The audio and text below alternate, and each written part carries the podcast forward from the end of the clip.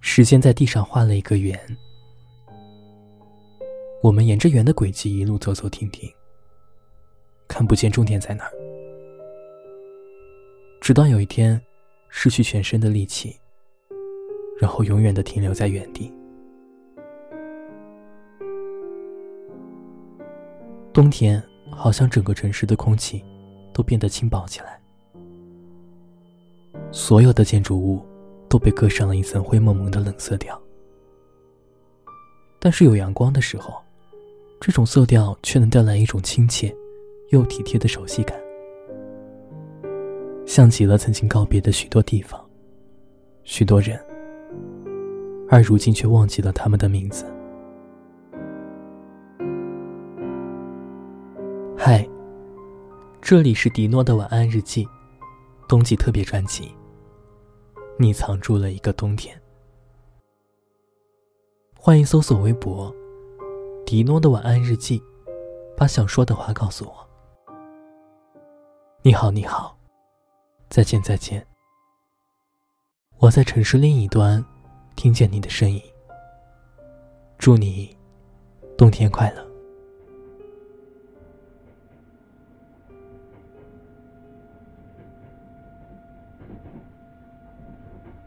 我和李念都属于冬眠系的人类，在冬天出门像是会活活要我们命一样。于是，原本约好去西北角喝手冲咖啡的计划，就被一直搁置了下来。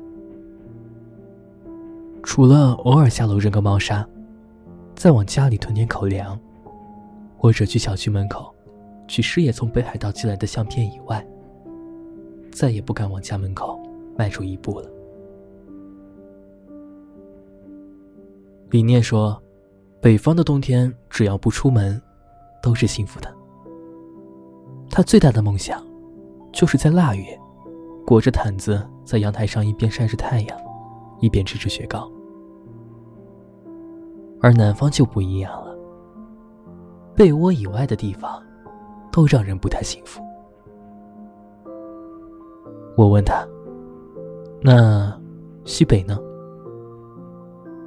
李念在视频那一边看了看我，想说话，却又僵住了。我们突然意识到，曾经在祖国西北一起厮混了四年的大学时光，像一部卡住的老旧录像带，倒不回去，也快进不了。我们似乎忘记了那时候的冬天，是如何穿越凛冽的寒风，艰难的。从宿舍钻出来，骂骂咧咧，哆哆嗦嗦的去上早上七点五十的第一节体育课。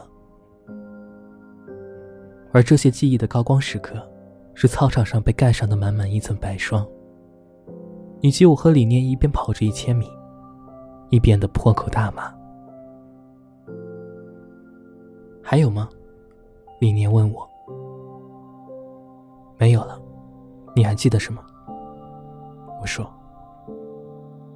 他撩了一把头发，若有所思了一会儿，然后什么也没说。其实有很多关于冬天的记忆，但是当他们全部决堤，汹涌的流向思绪中的时候，便分不清那样的冬天是在哪里发生过的。”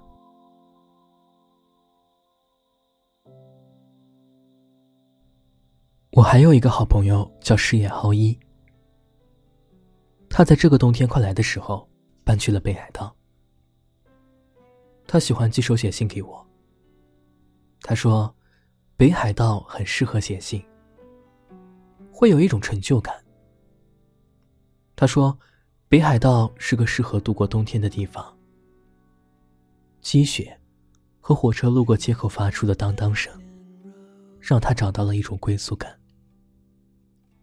这样的冬天很安心。他在信里说：“亲爱的迪诺，如果在冬天不窝在被子里睡懒觉，会看见不一样的早晨。北海道冬天的天空原来和夏天的完全不一样呢。祝你平安夜有爱的人。祝你新年快乐。”这一路也许曾遇见你，也遇见了很多人。如果是在冬天，我希望可以把这些藏进这份关于冬天的专辑里。冬天寒冷的空气，很容易让自己产生小小的满足感。一杯暖手的奶茶或咖啡，一份灿烂的光线，一把清澈见底的时光。你好，你好，再见，再见。希望你能在冬天遇见那种可以被珍藏的小小的满足感。till I couldn't see the trees.